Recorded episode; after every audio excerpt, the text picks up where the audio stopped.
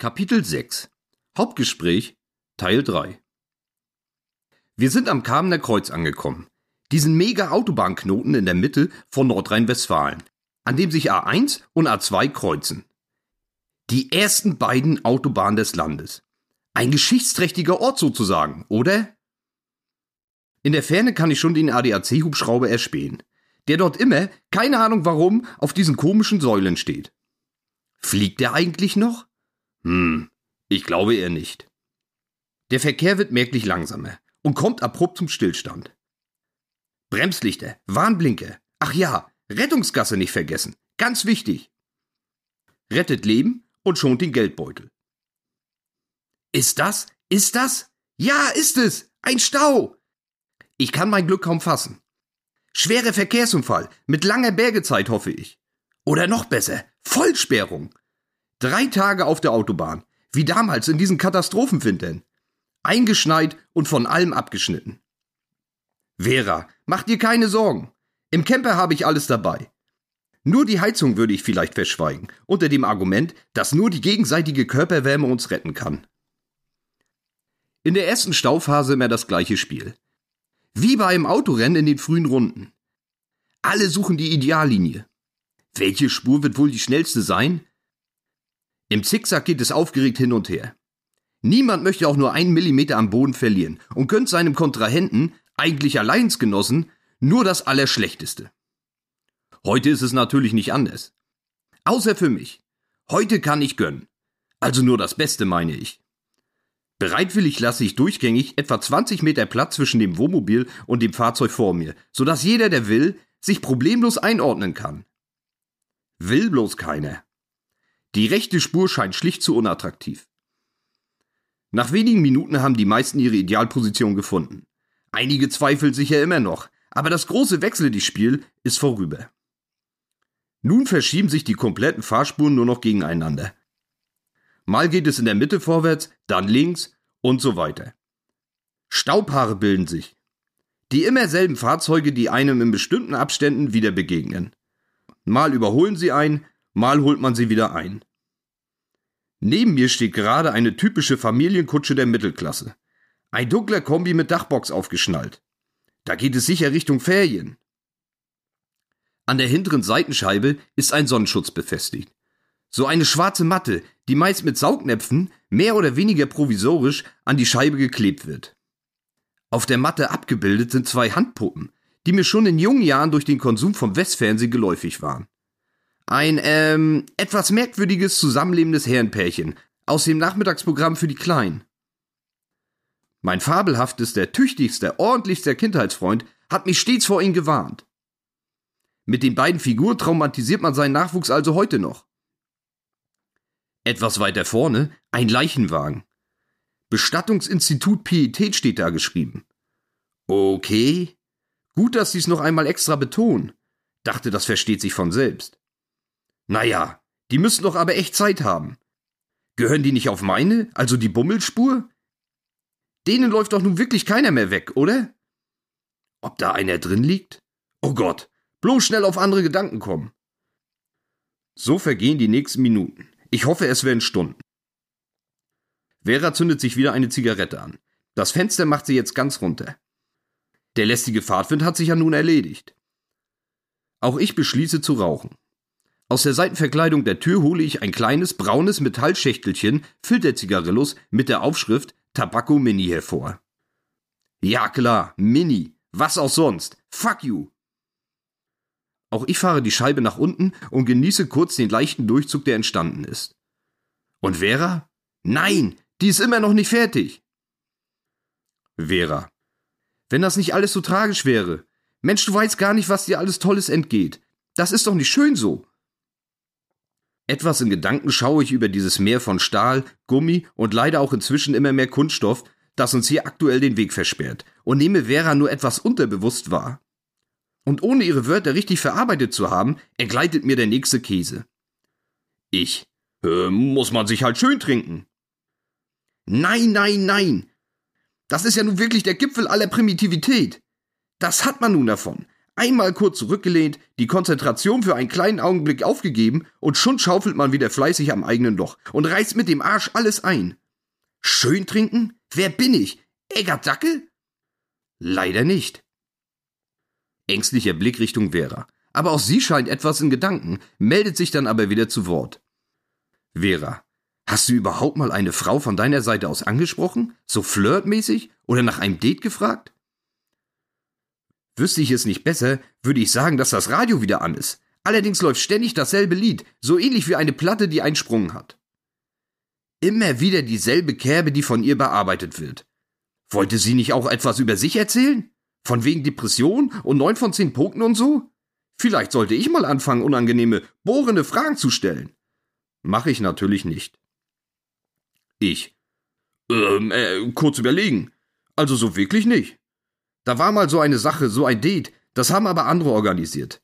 Das war so ein Ich kenn sie nicht, sie kennt mich nicht Ding. Da war ich etwas engagierter. Vera. Klingt interessant. Wie kam's denn dazu? Ich. Das war schon etwas später. Ich glaube, so Mitte, Ende 20 war das. Mensch, wie ging denn das los? Irgendwie hatte die Schwester von einem Kumpel, übrigens der Ex von Bianca, eine Freundin, die Single war. Und keine Ahnung wem ist dann die Eingebung gekommen, es wäre doch eine gute Idee, die beiden mal vorzustellen. Vera. Ja, witzig.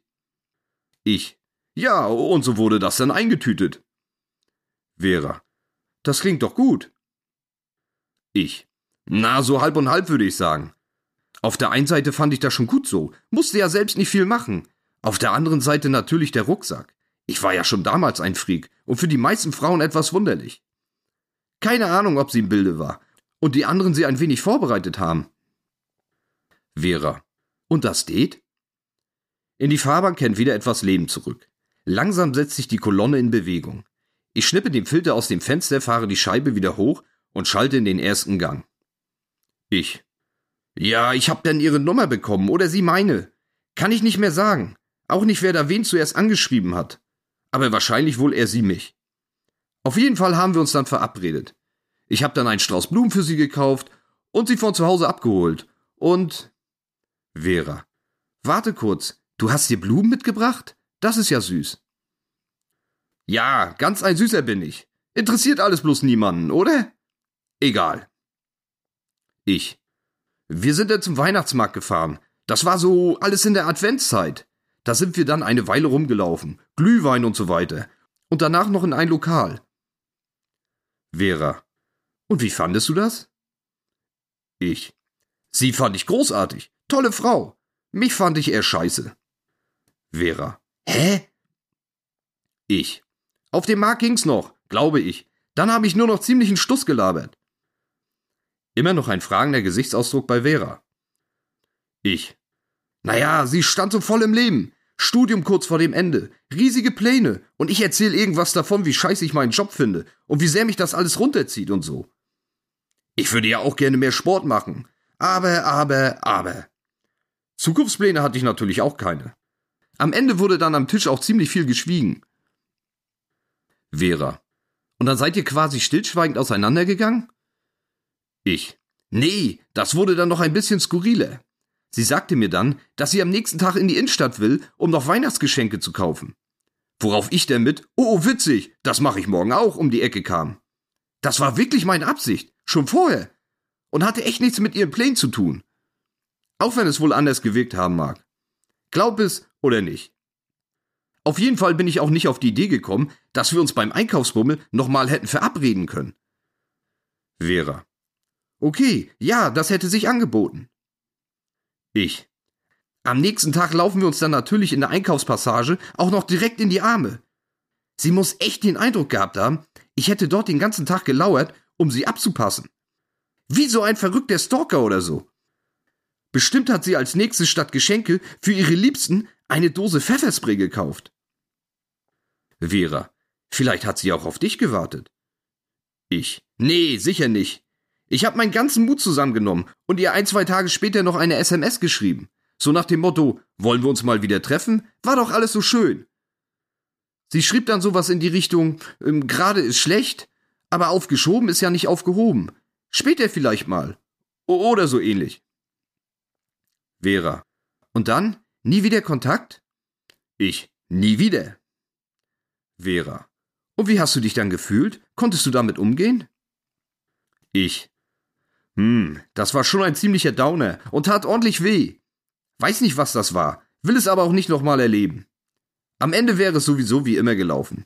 Kurz vorm Elfmeterpunkt wäre ich links abgebogen und hätte mich aus dem Staub gemacht. Vera. Mensch, Michi, echt jetzt? Das gehört doch dazu. Ein Misserfolg und du schmeißt hin? Das ist doch nicht dein Ernst. Lass dir helfen. Dein Kopfkino kann man echt runterfahren. Im Schritttempo, welches immer wieder durch längere Stehpausen unterbrochen wird, kriechen wir Richtung ADAC-Hubschrauber. Das ständige Kupplung treten, wieder kommen lassen, ersten Gang schalten, wieder Kupplung, Bremse, Kupplung, erster Gang, nervt einfach nur. Aber ich trage es wie ein Mann. Alles, um meine Prinzessin an ihren Bestimmungsort zu bringen. Und Vera? Wird einfach nicht müde. Genau, ein kleines Schläfchen würde sich doch anbieten. Sie sieht sicher himmlisch aus, wenn sie schläft. Dann könnte ich sie auch viel ungenierter anstarren. Selbst die Handyfotoaktion würde ich noch mal überlegen. Aber nö. Vera. Und diese ganzen Online-Dating-Sachen? Vielleicht ist das ja besser für dich. Ich. Ja, da war ich auch schon mal bei. Vera. Und? Ich. Ja, wenn man da kein Foto hochlädt, läuft da nicht so viel. Vera. Nee, ist doch logisch. Man will doch sehen, wer da auf der anderen Seite sitzt, oder nicht? Ich. Ja, versteh ich schon. Schau mir auch gerne die Bilder an. Vera. Aber warum willst du dein Foto denn nicht zeigen? Fehlt nur noch, dass sie sagt, so hässlich siehst du doch gar nicht aus. Ich. Ähm, naja, wie soll ich das sagen? Also muss ja nicht jeder wissen, dass ich in solchen Apps unterwegs bin. Und in einer Kleinstadt spricht sich das schnell rum. Da sieht dich eine und schon weiß es am nächsten Tag das ganze Kaff. Wie stehe ich denn da? Guck mal, der Loser, jetzt ist er komplett verzweifelt und so weiter. Da kann ich mir beim nächsten Klassentreffen die Unterhose ja gleich selbst bis unter die Achseln ziehen. Veras Oberkörper fällt etwas nach vorne. Sie schlägt die Hände vor ihr wunderschönes Gesicht. Zu wiederholten Male schüttelt sie ungläubig den Kopf. Vera, sag mal, kann es sein, dass einige Denkprozesse in deinem Kopf irgendwo in der achten Klasse hängen geblieben sind? Das interessiert doch keine Sau, ob du auf einer Dating-Seite unterwegs bist. Das macht inzwischen das halbe Land. Mensch, Kerl, wach auf! Jetzt ist sie wieder ein wenig böse, glaube ich, oder? Die beiden eigentümlichen Handpuppen auf dem Sonnenschutz sind wieder da. Und die Totengräber? Dürfen die eigentlich durch die Rettungsgasse? Ach, da vorne. Nicht weit gekommen. Vera, warst du als Kind schon so verkopft? Also wenn du weißt, was ich meine? Kindheit? Vera zieht jetzt echt alle Register. Jeder auch noch so kleine Abgrund wird mitgenommen. Es wird tiefenpsychologisch. Zu viel Klinikerfahrung. Deutlich zu viel. Ich.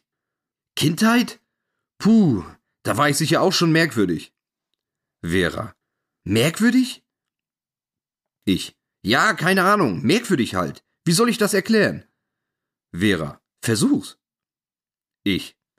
Ja, also vor kurzem hatte ich den Auftrag, alte Familienvideos zu digitalisieren. Von Urlauben und Feiern und so ein Zeug. Vera. Alte Familienvideos? Das klingt ja witzig. So mit dem Camcorder gemacht? Und alles schön verwackelt und unscharf? Mann, du bist echt alt. Danke. Ich nicke resignierend mit dem Kopf. Ich. Witzig? Also, wie man's nimmt. Ich wäre vor Scham am liebsten in den Keller gegangen und nie wieder rausgekommen. Den Jungen, den ich da sah, der war völlig drüber. Laut, immer große Fresse, hohe Piepstimme, total durchgedreht einfach. Vera.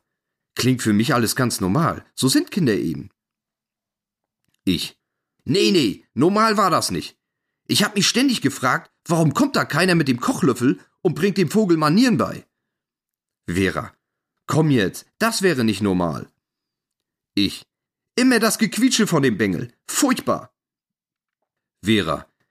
Genau wie wahrscheinlich jedes andere Kind. Wie ich sicher auch. Ganz normal. Da bildest du dir echt was ein. Normal? Normal? Was soll das sein? Das neue Nett? Also irgendwas mit Scheiße? Mehr so komplett dämlich wahrscheinlich. Ich. Keine Ahnung, aber sonst war ich auch eher komisch. Vera. Oh Gott, komisch? Wie denn nun schon wieder? Hast du gerne Süßes gegessen oder mit Bauklötzern gespielt? Jetzt bist du komisch. Ich. Nee, anders. Fremde Leute, also Kinder, waren mir echt ein Graus. Ich konnte keinen Anschluss finden. Sperr zehn Kinder in einen Raum ein. Neun spielen irgendwas zusammen und einer sitzt in der Ecke und schaut zu oder doof in der Gegend rum. Das war ich. Unglaublich, dass ich überhaupt Freunde gefunden habe. Vera. So komisch warst du dann ja offensichtlich doch nicht. Ich. Doch, doch. In den Schulferien gab es etwas bei uns, das nannte sich Ferienlager. Heute heißt das irgendwie Jugendfreizeit oder Ferienfreizeit oder so ähnlich. Alle Kinder haben sich wie irre drauf gefreut. Zwei Wochen von zu Hause weg, ohne Eltern und so. Ich hab da nur geheult. Zwei Wochen am Stück, ununterbrochen, völlig bescheuert. Vera. Und warum? Ich.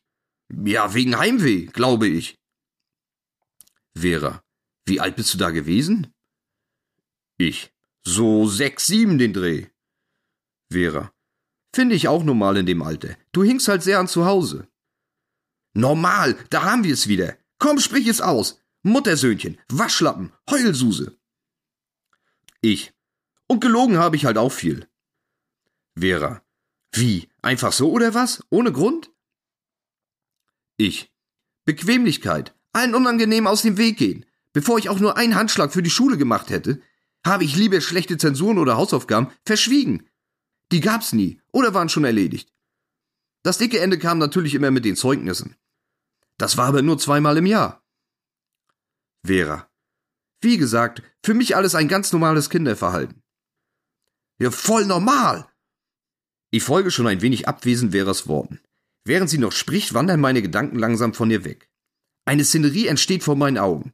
Es ist fast wie in einem Film. Es ist Nacht. Ein Junge oder eher schon ein Jugendlicher sitzt an einem Schreibtisch. Bekleidet ist er nur mit einer langen, gestreiften Schlafanzughose. Licht spendet eine Tischlampe, die den Arbeitsplatz etwas grell beleuchtet. Der Rest des Raums liegt im Dunkeln. Die Kamera zieht auf den Jungen und fährt dann einmal 360 Grad um ihn herum. Anschließend ein kurzer Schnitt. Die Kamera jetzt von oben. Der Junge aus der Deckenperspektive in der Totalen. Dann fährt der Fokus immer weiter vertikal Richtung Tischoberfläche, direkt auf seine rechte Hand. In der Hand ein blauer Filzstift. Unablässig, irgendwie mechanisch, bewegt die Hand den Stift über das Papier. Kein Motiv wird da gezeichnet oder ist erkennbar. Der Stift fährt ununterbrochen über das Blatt, hin und her. Die Szene ist wieder weg. Unverkennbar. Der Junge bin ich musste diese Nervensäge ja erst kürzlich viel zu lange in diesen alten Videos ertragen. Aber was mache ich da? Sollte ich nicht schlafen? Oder wenigstens unter der Bettdecke an mir herumspielen? Ich versuche mich weiter auf das ständige Anfahren und Abbremsen zu konzentrieren. Aber die Gedanken lassen mich nicht gehen. Jetzt! Ja klar, das ist es. Die Erinnerung setzt ein. Der Ursprung dieser Szene liegt einen Tag zuvor in der Schule. Für mich zur damaligen Zeit der sicher schlimmste aller Orte im ganzen verfickten Universum.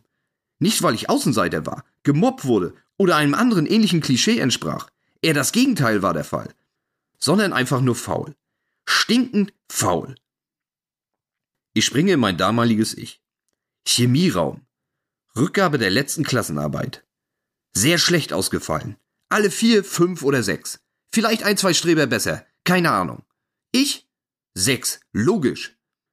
Die Ehre, dieses Komplettversagen von den Eltern unterschreiben lassen zu müssen, um die Zukenntnisnahme zu bestätigen, wird nur mir und zwei weiteren, ebenfalls sehr faulen, Klassenkameraden zuteil.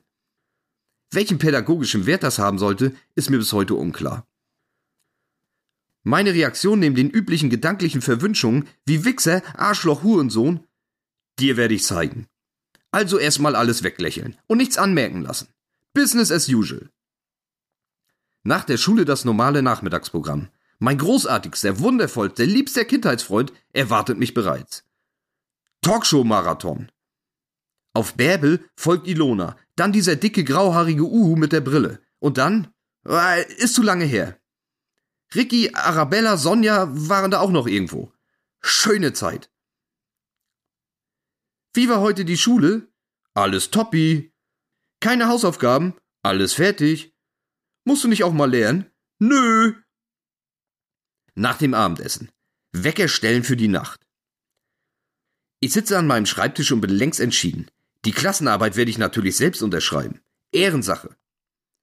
Trotz meiner Entschlossenheit doch ein kleines, flaues, fast ängstliches Gefühl. Mit zittriger Hand setze ich den Stift an. Und versaue es! Scheiße, scheiße, scheiße! Beim Ansetzen schon fast abgerutscht und dann nur halbherzig durchgezogen. Das geht niemals als glaubwürdige Unterschrift durch. Du Idiot! Amateur! Loser! Egal wie oft schon gemacht, Routine will sich da einfach nicht einstellen. Okay, cool bleiben. Retten, was zu retten ist. Die Option? Durchstreichen und dann nochmal? Blödsinn! Macht kein normaler Mensch so. Tintenkiller. Das könnte passen. Dieses Wunderding, das geschriebene Tinte von einem Blatt Papier wieder verschwinden lässt. Genau, das ist der Plan. Nicht verrückt machen lassen. Alles im Griff. Ich lasse den Schriftzug also wieder verschwinden. Im grellen Licht der Schreibtischleuchte sieht das aber schon ziemlich bescheiden aus. Auch die neue Unterschrift ist nur minimal besser als die erste. Und mir scheint es, als würde die alte noch durchschimmern. Schluss mit cool bleiben. Ich werde panisch.